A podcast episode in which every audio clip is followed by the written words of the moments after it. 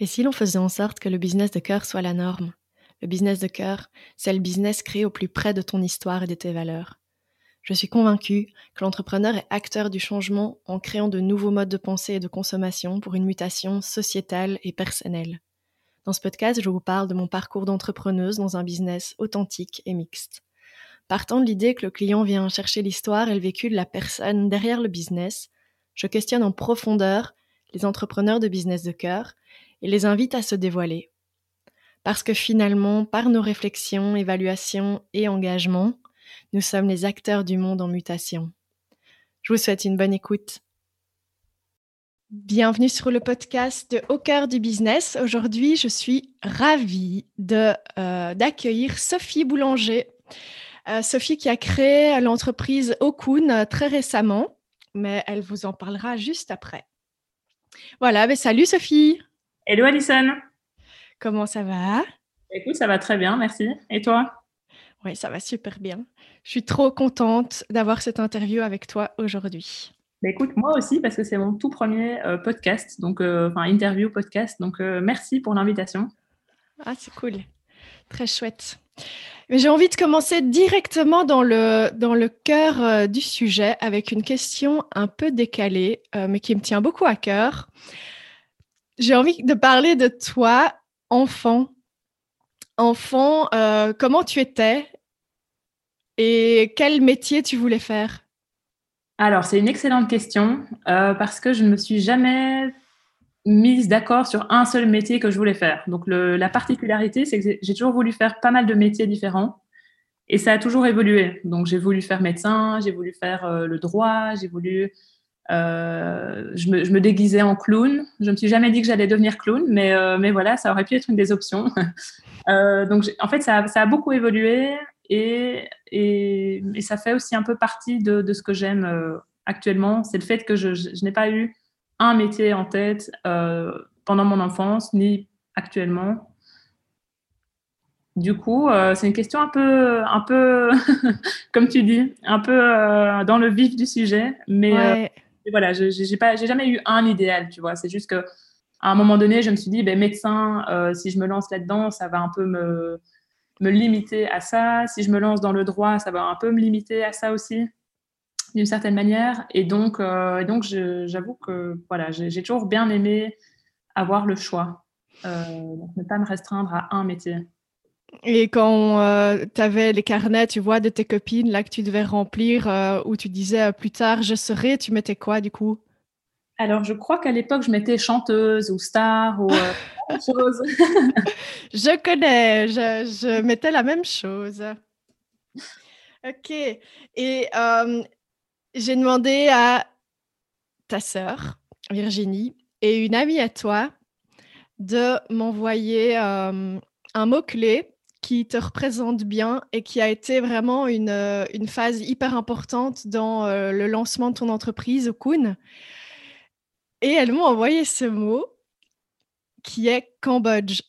Ah ouais Et qu'est-ce que ça t'évoque? Qu'est-ce qui euh, qu'est-ce qui s'est passé du coup au Cambodge qui a tellement bouleversé les choses? Ou, ou voilà, euh, explique-nous un peu pourquoi elles ont choisi ce mot-clé-là. Alors, c'est rigolo parce que euh, je m'attendais pas à ce qu'elle dise ça, et pourtant, c'est effectivement au Cambodge que tout s'est passé. Donc, pour la petite histoire, je devais partir voyager euh, trois mois en Australie euh, et faire un stop en Thaïlande pendant deux semaines avant d'aller en Australie. Donc, ça, c'était en mars 2020. Et comme tu t'en doutes, le Covid est arrivé, donc je n'ai pas pu aller en Australie. Et j'ai changé mes plans. Donc, j'ai passé une semaine, en effet, au Cambodge après avoir passé une semaine en Thaïlande. Et j'ai rejoint une amie sur place donc, euh, euh, qui travaillait dans la capitale euh, du Cambodge à ce moment-là. Et c'est au Cambodge en fait que j'ai appris que je ne pourrais pas partir faire mon, trip de, trois, mois en Australie. Et c'est quand j'étais au Cambodge aussi que j'ai pu avoir la chance de visiter les temples d'Angkor, donc qui sont assez connus pour le, leur côté spirituel, etc.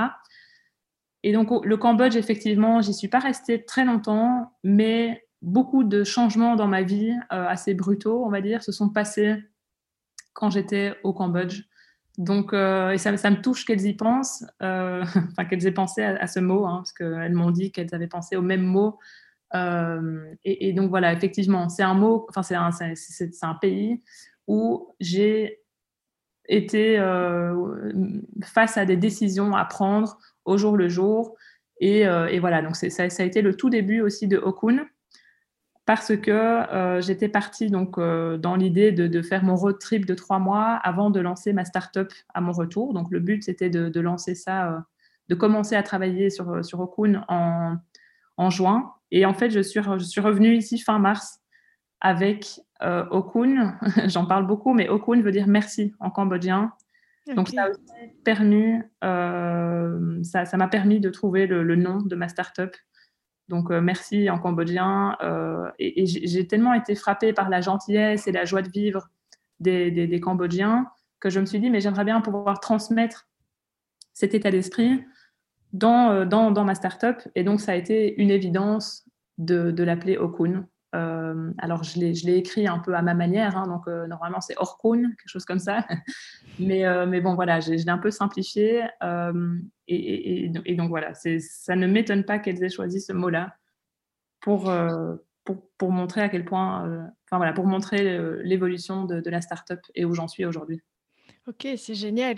Du coup, moi, ça m'évoque, enfin, ça a beaucoup résonné ce que tu as dit, et je me demande jusqu'à quel point tu disais, euh, voilà, j'ai dû prendre des décisions au jour le jour, mais est-ce que tu t'es vraiment laissé infuser par, par toutes ces, ces nouveautés, en fait, tous ces choix?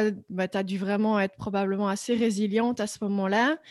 Et euh, est-ce que directement, tu te lançais en te disant, OK, je vais faire ça, ou euh, je, tu prenais des actions, ou tu avais tendance à plutôt te dire, OK, j'en profite, là, je suis quand même euh, ben, loin de chez moi, loin de cette réalité-là. Et du coup, c'est l'occasion de, de, me poser un peu dans toutes ces décisions que je dois prendre. Euh, alors, j'ai pas vraiment eu le temps de, de, me poser ces questions de cette manière-là. C'est juste que j'ai eu une, la nouvelle assez, euh, de manière assez brutale, on va dire. Euh, donc, la nouvelle qui disait voilà, l'Australie ferme ses frontières et ben voilà, ça a été un peu une, une, question que je me suis posée. Je me suis dit, tiens, mais j'ai pris trois, trois mois que j'ai réservé, on va dire, dans ma vie euh, à ce road trip en Australie.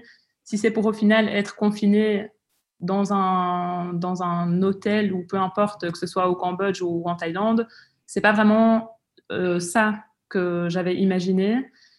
Et alors, tout naturellement, en fait, euh, avant même d'aller au Cambodge, donc j'ai passé une semaine en Thaïlande et je n'arrêtais pas de parler de, de projet de, de start-up. Donc, euh, ça s'appelait pas encore Okun.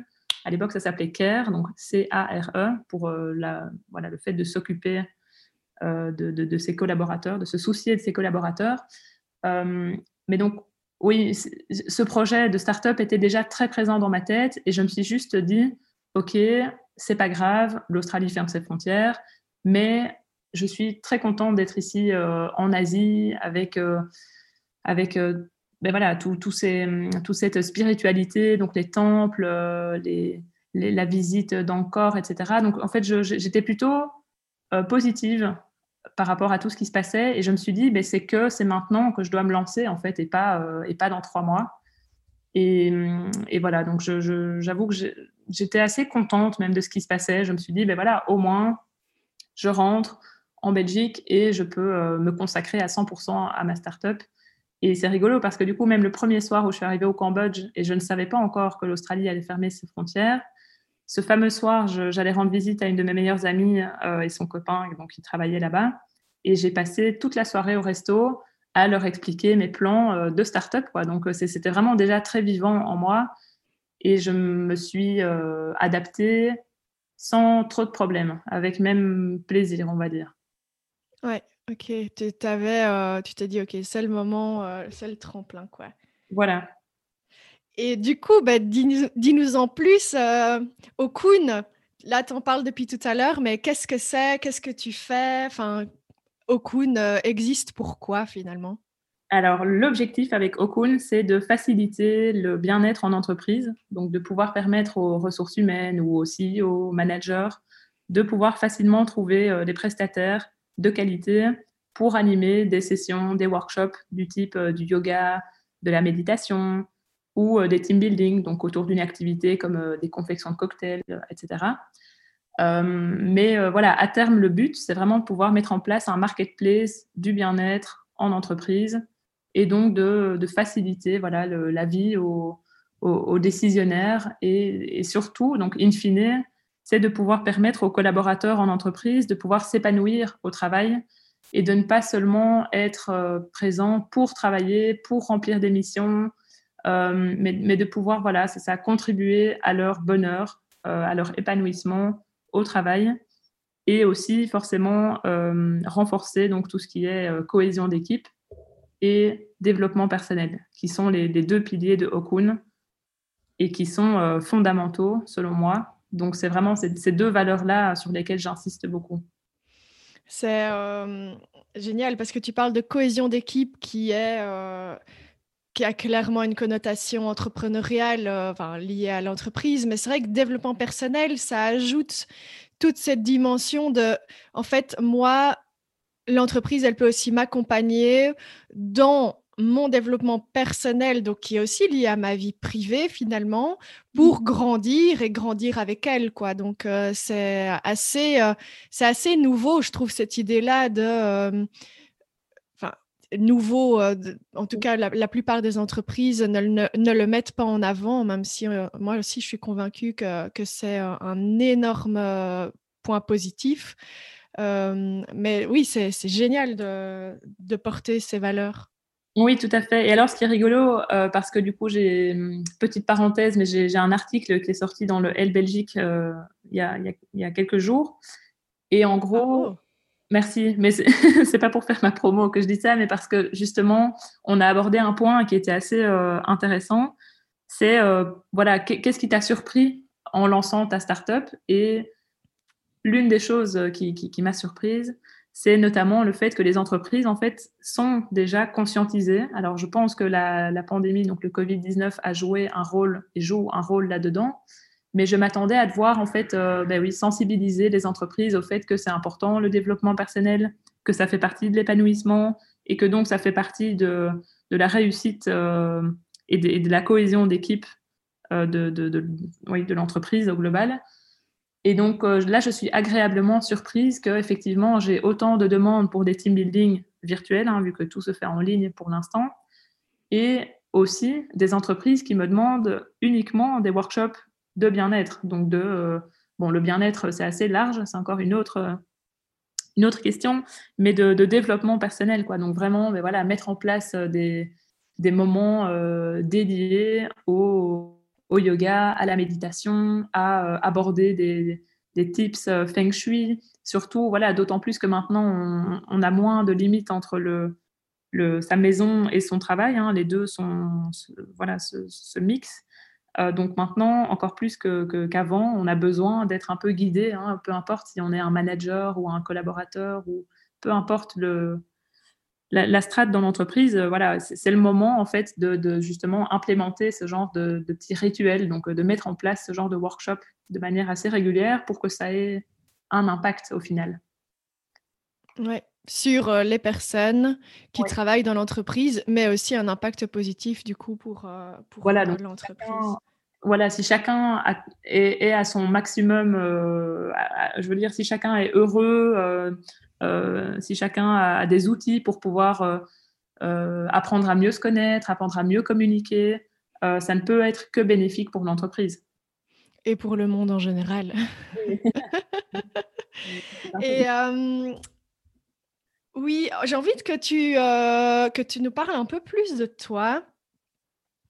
Est-ce que tu pourrais te présenter, mais donc vraiment Sophie, pas forcément la, Sophie euh, d'aujourd'hui, je vais dire, euh, par trois tranches de vie. Donc, euh, trois moments de vie, nous expliquer un peu, ben, qui nous permettent d'apprendre à te connaître. Oui, oui, oui. Alors, si, je dois, prendre trois tranches de vie, je prendrai d'abord l'enfance, forcément. Hein. du coup, on va dire entre 5 ans et, et 6-7 ans. Euh, enfin oui, non, non, mais non. non, qu'est-ce que je raconte? Bref, donc l'enfance, on va partir là-dessus. Euh, d'après ce que mes parents m'ont expliqué, euh, de, ce que je me rappelle, j'ai toujours été ben, un enfant assez joyeux, assez sportif, à faire plein d'activités. J'ai eu la chance d'avoir une maman indépendante qui a pu, qui a pu accompagner, enfin qui a pu nous accompagner avec ma sœur dans, dans pas mal d'activités. Euh, donc chaque année, je faisais un sport différent, euh, ou j'avais des cours de cuisine, ou enfin j'étais souvent occupée à faire plein plein d'activités différentes. Donc euh, voilà, assez curieuse, assez assez assez bah voilà, épanouie quoi en tout cas. donc ça, oui, si, je prends l'enfance, c'est donc la première tranche. Ensuite, l'adolescence, j'en ai des très bons souvenirs aussi.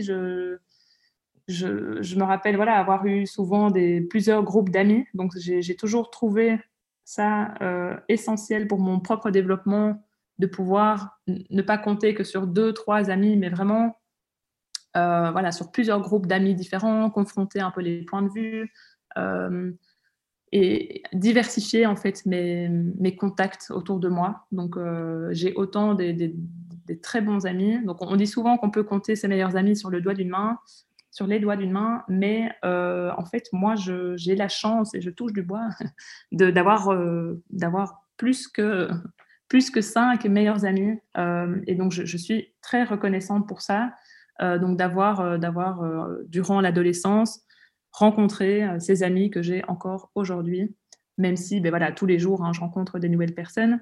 Mais donc voilà, je, je, peux caractériser cette période de ma vie, l'adolescence, plus sociable que, que, la précédente, qui était plus euh, voilà, focus sur plein d'activités. Euh, et donc, si je peux prendre une autre, enfin la troisième phase, je vais prendre la phase qui suit mes études, donc euh, qui a commencé il y a cinq ans dans le monde du travail. Donc là, j'ai commencé à travailler donc chez Califio et j'ai été à Paris. Donc c'est vrai que ça c'était une, toute nouvelle phase dans ma vie où j'ai vécu au final deux ans à Paris. Donc, ce n'était pas prévu. Normalement, je devais faire simplement un stage de six mois.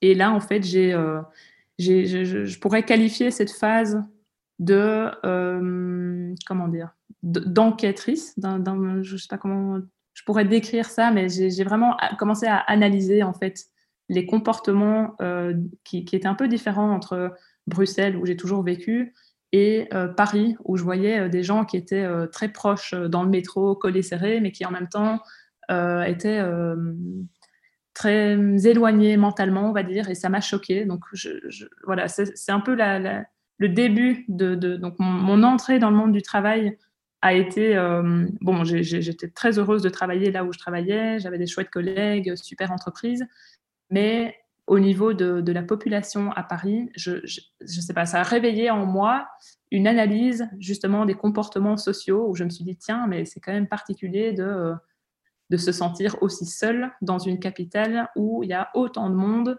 Euh, et, je crois que ce petit bonhomme de chemin a fait sa route jusqu'à aujourd'hui, où là, ça fait un an que euh, du coup, j'ai démissionné et où je me suis lancée dans ma propre euh, aventure professionnelle, on va dire. Mmh. Et Califio, est-ce qu'ils organisaient des, des events, des workshops comme toi, tu en organises? C'était quel type d'entreprise? Parce que finalement, c'est la seule euh, entreprise pour laquelle tu as travaillé euh, après tes études, c'est ça, non? Oui, oui, tout à fait. Donc, j'ai commencé par un stage et puis au final, je suis restée quatre ans quand même euh, chez Califio. Et au niveau des team building, ben, eux, enfin voilà, ils ont, la, ils ont la, chance et en même temps, ils, voilà, ils mettent tout en place pour pouvoir justement organiser des team building géniaux. Donc là, c'était plus du style à organiser une ou deux fois, deux fois par an plutôt, des team building euh, au ski ou euh, au Club Med. Euh, voilà, il y avait pas mal d'activités différentes. Mais alors, je, pense que c'est la plupart des entreprises qui agissaient comme ça avant que le Covid n'arrive, le ou là, hein, si des Français nous écoutent. mais, mais, mais donc voilà, le, principe du team building dans les entreprises avant cette crise sanitaire était plutôt vu comme un gros événement ou deux gros événements sur l'année, alors que moi, justement, euh, je trouvais ça intéressant de pouvoir proposer en parallèle ou remplacer carrément ces team building par justement plus de récurrence. Donc proposer de manière voilà, plus, plus récurrente, donc une fois par mois ou une fois tous les deux mois, des activités pour que mais pour justement se retrouver de manière plus, voilà, pour, ne pas devoir attendre à chaque fois six mois pour euh, profiter tous ensemble de, se retrouver euh, dans un autre contexte que celui du travail, même si, euh, voilà, forcément, on, a besoin hein, d'être encadré, d'avoir un bureau où on se retrouve, la machine à café, mais, mais pourquoi pas, voilà, instaurer des plus petits team building de manière plus récurrente et c'est vrai que je m'en étais rendu compte, de nouveau un peu euh, en observant ce qui se passait autour de moi. Mais donc pas seulement chez Califio, dans, dans, la plupart des entreprises euh, où mes amis travaillent aussi. Hein. Euh, je me suis dit, c'est dommage qu'on doive attendre à chaque fois six mois avant de tous se retrouver. Pourquoi pas faire ça de manière un peu plus ponctuelle? Mmh. Et plus récurrente. Plus récurrente, oui. Et tout à l'heure. En fait, depuis euh, le début euh, de notre conversation, là, tu as déjà dit deux fois le mot euh, spiritualité. Mmh Et j'ai envie de savoir, c'est quoi pour toi la spiritualité? Comment est-ce que tu vois ça? Alors, si je devais choisir un mot, je dirais l'intuition. Donc, j'ai grandi dans une famille qui...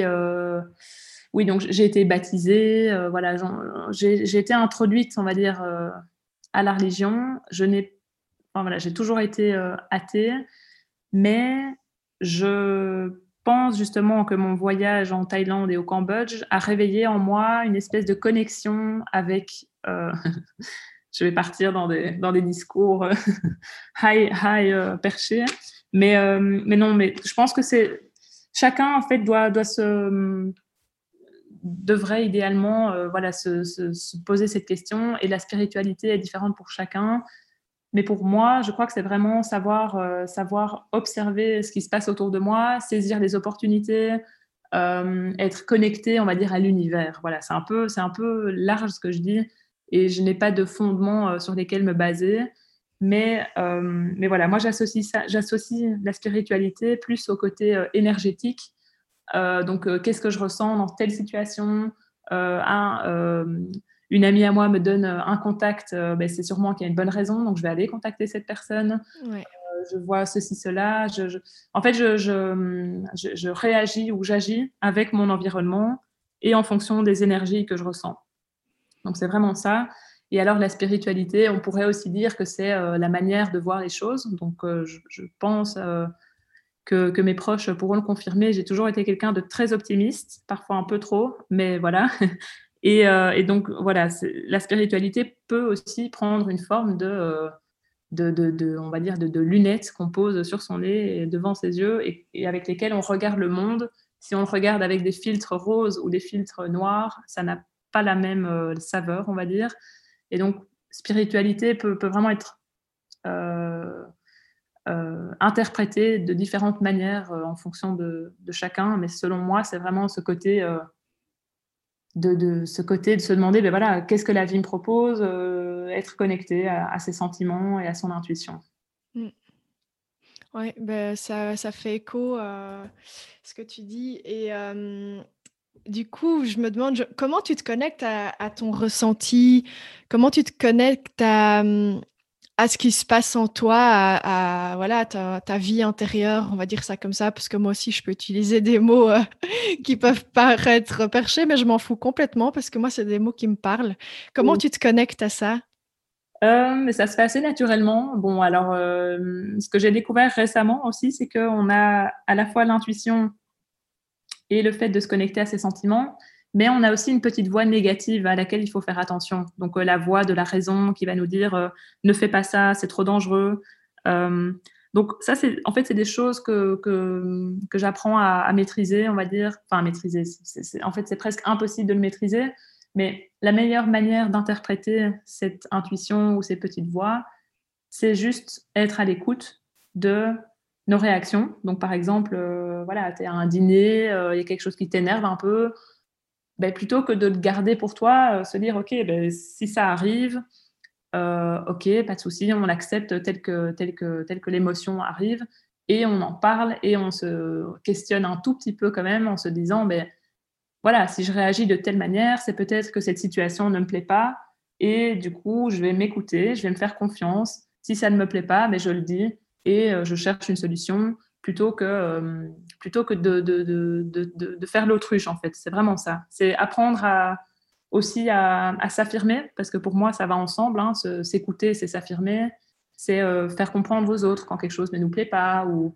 Mais bon, voilà, toujours avec tact et, euh, et, euh, et, respect. Mais c'est simplement se dire, ben voilà, cette personne, je la sens. D'autant plus que maintenant, voilà, dans le business aussi, il faut apprendre à faire confiance.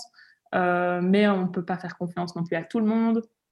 Donc à ce niveau-là, c'est vrai que la petite voix euh, peut être très intéressante, même si c'est important de se méfier aussi un petit peu dans le sens où, comme je disais, on a, euh, on a, on a deux petites voix. On a, on a cette voix qui, qui, nous dit ce qui est bon ou pas bon et que parfois on a tendance à taire parce que ça nous fait un peu peur.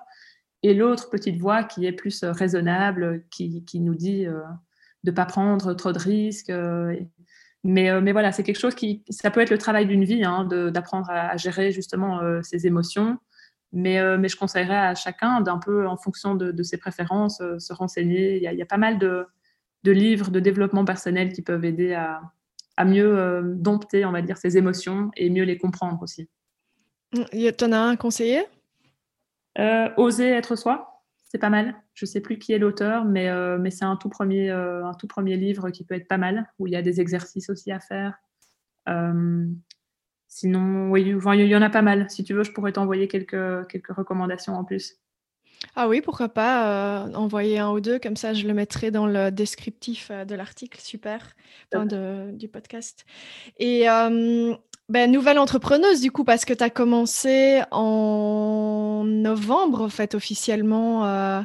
Okun est né en novembre, hein, c'est ça? Oui, tout à fait. Enfin, un, peu plus tôt quand même. Donc, euh, en gros, j'ai eu un article dans le Trends Tendance tout début octobre 2020. Décidément. Oui, oui alors là, de nouveau, hein, c'est un peu le feeling. J'avais pas du tout de plan de, de relations publiques ni rien. C'est juste que j'ai vu via LinkedIn ou Facebook ou peu importe des journalistes qui étaient à la recherche d'entrepreneurs qui ont osé se lancer pendant la crise. Et j'ai juste saisi l'opportunité. Donc voilà, je n'ai pas réfléchi, j'ai contacté ces journalistes. Et puis, ben, j'ai été très contente de voir que j'ai euh, pu être sélectionnée et euh, publiée dans différents magazines. Mais donc, euh, rappelle-moi, pardon, parce que je m'y perds, hein, ça c'est un peu moi aussi. je, parle, je parle, et puis je disais simplement, donc Okun, un petit peu, moi je disais novembre, tu m'as, tu m'as repris en disant un petit peu avant novembre. Mais du coup, oui, il y a quand même un, changement de paradigme. Enfin, moi, c'est ce que je ressens euh, actuellement. On va vers, vers du renouveau, on est dans un moment charnière. je pense que l'après, ce sera plus de connexion à soi, plus de conscience. Et en tant qu'entrepreneur, parce que j'entends quand même que tu es dans cette conscience aussi, quels sont les incontournables quand on entreprend aujourd'hui et surtout ben, dans cette période charnière? Je pense que c'est, bon, il y a plusieurs choses. la principale, c'est quand même être à l'écoute du marché. Donc, donc bon, voilà, donc être à l'écoute des demandes. Hein. si, si, si, imaginons, j'avais commencé au Kuhn avec uniquement des team building et en fait tout le monde euh, cherchait du bien-être euh, ou inversement, il faut être capable en fait de s'adapter, surtout, euh, surtout vu la situation actuelle. voilà, typiquement un exemple concret. Moi, j'avais prévu de lancer tous les workshops en présentiel. Je ne jurais que par le présentiel. Et en fait, en rentrant du Cambodge, donc début avril, j'ai commencé à faire du yoga 30 minutes tous les matins en digital et j'ai adoré ça. Donc, je suis partie du principe que moi qui étais anti-digital, euh, qui, avait, qui, est réussi à, aimer ça et avoir de la discipline et de, de, me lever tous les matins pour faire mon yoga, ben voilà, euh, c'est jamais la même chose qu'en présentiel, mais c'est une bonne alternative. Ok, go, j'ai proposé mon catalogue trois jours plus tard à mon premier client avec tous les workshops en ligne. Et, euh, voilà, donc c'est être capable de, rebondir au vu de l'actualité, être à l'écoute du marché. C'est aussi euh, être en constante évolution, accepter de se lancer alors que, le produit n'est pas fini, n'est pas parfait. C'est euh, co-créer, quoi. C'est vraiment se baser sur les premières expériences vécues avec les, donc les premiers workshops, avec les premiers clients, pour améliorer les workshops suivants, prendre en compte les feedbacks, euh, voir comment euh, les, mesures sanitaires évoluent et être, euh, être, être tout le temps à l'affût, en fait, je dirais. Et puis, ne pas, ne, pas, ne pas se reposer sur ses lauriers. Donc, toujours être prête à, à innover, à proposer des nouveaux workshops, même si ce n'est que le début. voilà, ne, ne, pas, ne pas se fermer des portes non plus. Mmh et, un petit conseil aussi, c'est j'ai commencé à faire ça dès le mois d'avril, c'est rajouter d'autres entrepreneurs sur LinkedIn qu'on ne connaît pas et leur demander d'avoir des petits talks, de, de, de, prendre le temps de discuter, hein, surtout en digital. On pense que c'est difficile, alors que justement le digital a vraiment facilité ces, contacts avec des inconnus, entre guillemets. Mais donc voilà, le fait de rajouter sur LinkedIn des entrepreneurs en leur disant, mais voilà, je, je suis une jeune start-up, je cherche à, à m'améliorer, à avoir des, des bons conseils. Euh, est-ce que vous auriez 30 minutes ou une trois quarts d'heure à m'accorder? C'est très rare qu'on m'ait répondu non euh, à cette question. Et donc, je pense que c'est aussi important d'oser de, d'oser sortir de sa zone de confort et, de, contacter euh, un maximum de personnes autour de soi pour apprendre, euh, apprendre, apprendre. Ça, c'est vraiment la, la, base aussi, c'est d'être en constante, constant apprentissage et évolution et, et d'échanger en fait avec d'autres personnes. Euh, imaginons, voilà, euh, je veux contacter le CEO de Oudou euh, qui a été élu meilleur manager de l'année. ben voilà, je le rajoute sur LinkedIn et je lui demande un call. Et au pire, il dit non, ben voilà, j'aurais rien perdu. et souvent, ça se concrétise par des oui, ce genre de requêtes.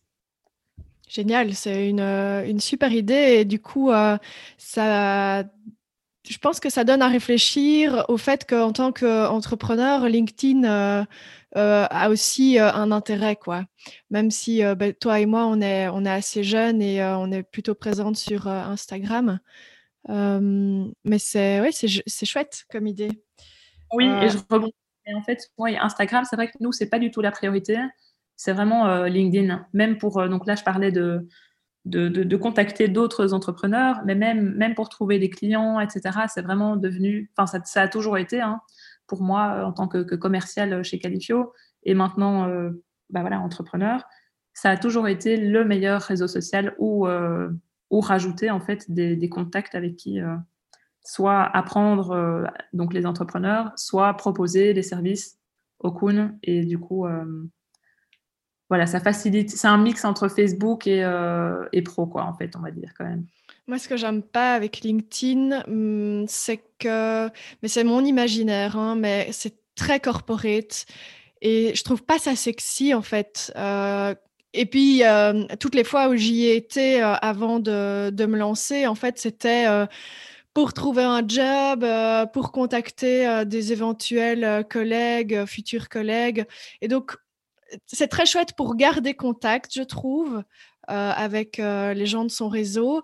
Mais euh, ouais, je pense que moi, j'ai un travail à faire par rapport à LinkedIn, de, trouver un peu ma, ma voie sur ce réseau social-là, parce qu'en effet, c'est certainement dans, dans mon, dans mon travail, c'est hyper important. quoi. Oui, et surtout qu'en fait, c'est vrai que LinkedIn, à la base, était uniquement vu ou conçu pour, pour trouver son, un nouvel emploi, alors qu'en fait maintenant c'est vraiment euh, très riche en termes de contenu. Donc euh, il y a beaucoup beaucoup d'entreprises ou de, de, de, personnes qui, qui, partagent des, ben voilà, du, contenu euh, de haute qualité. Donc c'est vrai que c'est pour ça aussi que je trouve ça, je trouve ça intéressant. Donc à la fois pour les connexions et à la fois pour, pour, pour le contenu intéressant qu'on peut y trouver. Mmh ok, ben merci pour ce conseil. Avec plaisir. Et j'ai une dernière question après, après ben, on, terminera cet épisode.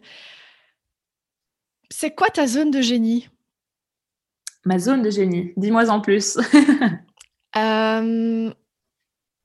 je dirais, c'est pas la manière dont les gens te voient, mais c'est plutôt toi en tant que, que personne. Comment est-ce que comment est-ce que tu te comportes? Qu'est-ce qui pour toi te qualifie particulièrement dans euh, ton succès, même si c'est un mot que, j'aime pas forcément, mais euh, où tu te sens vraiment complète. Euh, en fait, c'est un, mot pour dire qualité, mais un peu plus sympa, je trouve, que qualité. ce serait quoi, oui, ta zone de génie? Et c'est un peu plus large aussi, parce que qualité, souvent, on a tendance à donner juste un mot.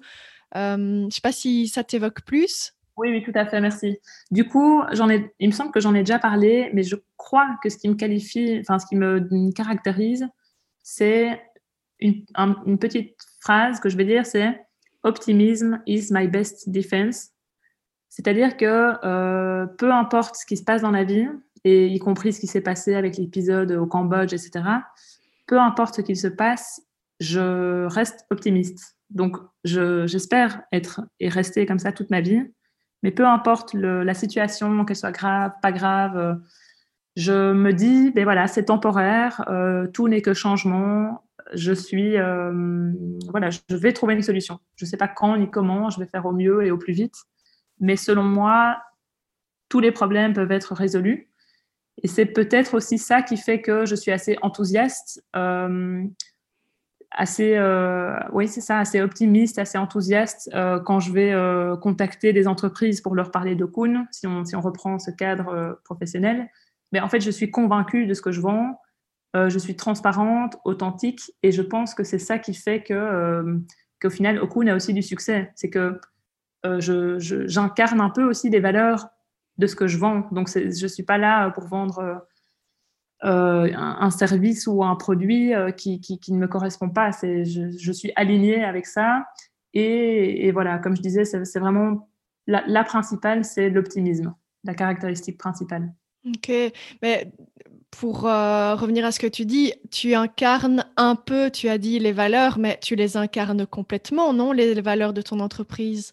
Oui, oui, bien sûr. ça peut faire partie de, mon côté un peu modeste, mais, euh, mais effectivement, oui, voilà, je, je, selon moi, j'incarne les valeurs, évidemment. Euh, c'est l'objectif. Et selon moi, on ne peut pas lancer un business sans incarner ce qu'on vend. Donc, euh, ça, c'est aussi une autre chose importante à savoir dans le business, c'est que si on veut vendre quelque chose juste pour être riche ou se faire de l'argent ou, ou autre, ça n'a pas de sens et ça n'a pas d'impact réel, selon moi. Donc, euh, donc voilà, c'est vrai que là, j'ai trouvé le, parfait alignement entre ce que j'aime dans la vie, le développement personnel, le, contact humain, euh, et, pouvoir transposer ça aussi dans ma, dans, dans ma vie professionnelle. Ben, euh, les valeurs, du coup, c'est ça, c'est le contact humain, développement personnel. Et alors, tu as parlé de cohésion d'équipe tout à l'heure, est-ce qu'il y en a d'autres? Oui, oui, bien sûr. Euh, ben, je pense tout d'abord à la bienveillance. Donc, euh, j'ai choisi euh, Okun qui veut dire merci. Ben voilà, moi, je, pense que ça passe aussi par de la, de la bienveillance au travail. Quand on entend parfois des scénarios assez désastreux et catastrophiques qui peuvent parfois se produire, je me dis que c'est pas de refus d'amener un peu de, voilà de, bonheur. Bon, le bonheur, c'est un peu un peu trop global, mais la bienveillance pour moi au travail est euh, primordiale pour l'épanouissement de tout un chacun. Mmh Chouette. Mais c'est bien qu'on ait quand même euh, évoqué les, valeurs de manière claire parce que c'est la base du podcast. et, euh, et, voilà, c'est important, je trouve, de, de refaire un point là-dessus parce que ça en dit beaucoup sur qui tu es, ça en dit beaucoup sur ton entreprise. Et voilà, c'est. Je vous ai dévoilé un peu plus qui je suis. oui, mais c'est génial. Merci d'avoir accepté de te dévoiler. Justement, c'est pas forcément un exercice facile.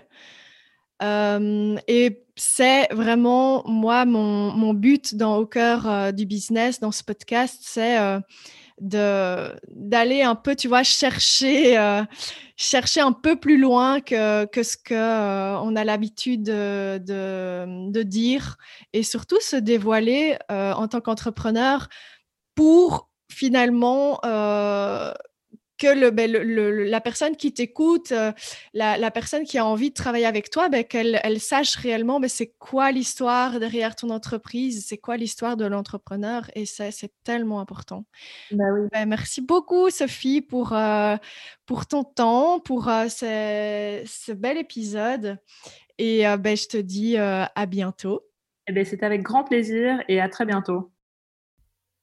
Pour finir cet épisode, je tenais à vous dire que moi, avec ce podcast, je prends beaucoup de plaisir à interviewer les entrepreneurs, mais c'est aussi vraiment riche quand j'ai des échanges avec vous, euh, les auditeurs. Et donc, j'aimerais que vous me contactiez si vous avez envie de, discuter du contenu ou si quelque chose a résonné en vous euh, sur mon mail hello at. Ou sinon, je suis aussi présente sur Instagram, Alison Voilà, J'espère vous y retrouver bientôt et qu'on aura de chouettes échanges.